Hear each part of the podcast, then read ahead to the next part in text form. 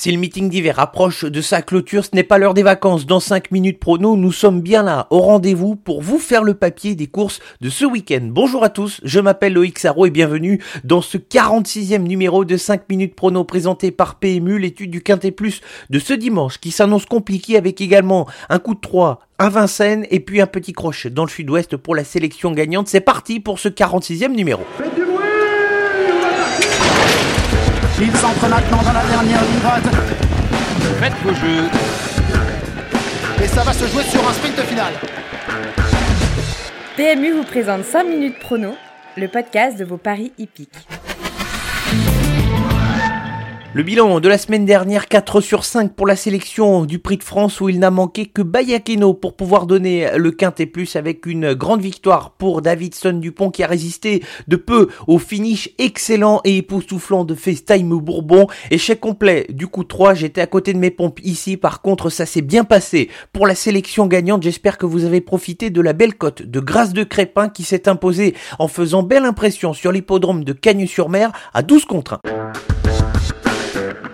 Comme je le disais en introduction, Quintet Plus qui s'annonce très difficile à déchiffrer ce dimanche sur l'hippodrome de Vincennes, une épreuve pour des femelles de 6 et 7 ans, les européennes, qui sont également de la partie 2850 mètres à parcourir, sélection ici avec deux incontournables et cinq associés. Les incontournables dans l'ordre du programme avec le numéro 4 Espana au fort, je suis resté logique avec elle, c'est une jument qui performe souvent. Lors de la seconde partie du meeting d'hiver, elle devrait être parmi les favorites de l'épreuve, elle vient de gagner sa dernière sortie avec pas mal de facilité et elle se doit de lutter pour la victoire. Par contre, pour la deuxième incontournable, j'ai spéculé avec le numéro 7 et Jiri Keno. Elle est sur la pente ascendante après avoir réalisé un break de plusieurs mois. Sa dernière course est encourageante. Elle était ferrée à cette occasion et ce dimanche, elle évoluera des ferrés des postérieurs. Mathieu Abrivard la connaît. À lui de lui offrir un parcours à sa convenance préserver des efforts. Les cinq associés dans l'ordre du programme, commençons avec le numéro 2, Have Fun With Me, qui a montré des moyens depuis son arrivée en France. Elle évolue en plein sa catégorie après avoir eu des ambitions à un niveau légèrement supérieur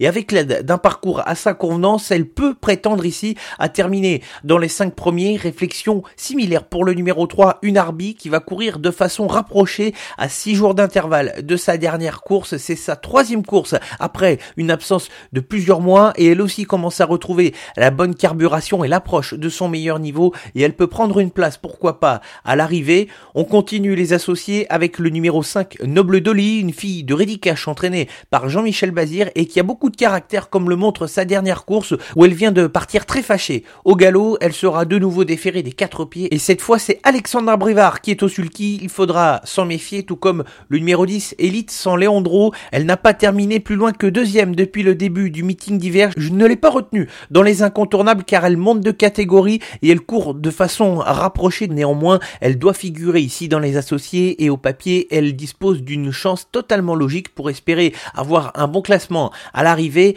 Terminant les associés avec le numéro 13, Elmika de Viette, une jument très courageuse qui court elle aussi à 7 jours d'intervalle de sa dernière course. Elle terminait à cette occasion deuxième sur l'hippodrome de Mokanchi. Elles s'entend bien avec Gabriel et Gélormini. 4 sur 5 pour eux dans les 4 premiers. C'est une outsider intéressant qui pourrait pourquoi pas surprendre et lutter pour la victoire si elle parvenait à être cachée le plus longtemps possible. La sélection pour le quintet plus de ce dimanche sur l'hippodrome de Vincennes, ce sera la quatrième course en réunion 1, les incontournables dans l'ordre du programme avec le 4 Espana au fort et le numéro 7 et Jerry Keno, et les associés également dans l'ordre du programme avec le 2 Have Fun With Me, le 3 Unarbi, le 5 Noble Dolly, le 10 Elite San Leandro et le numéro 13 Elmika de Vienne.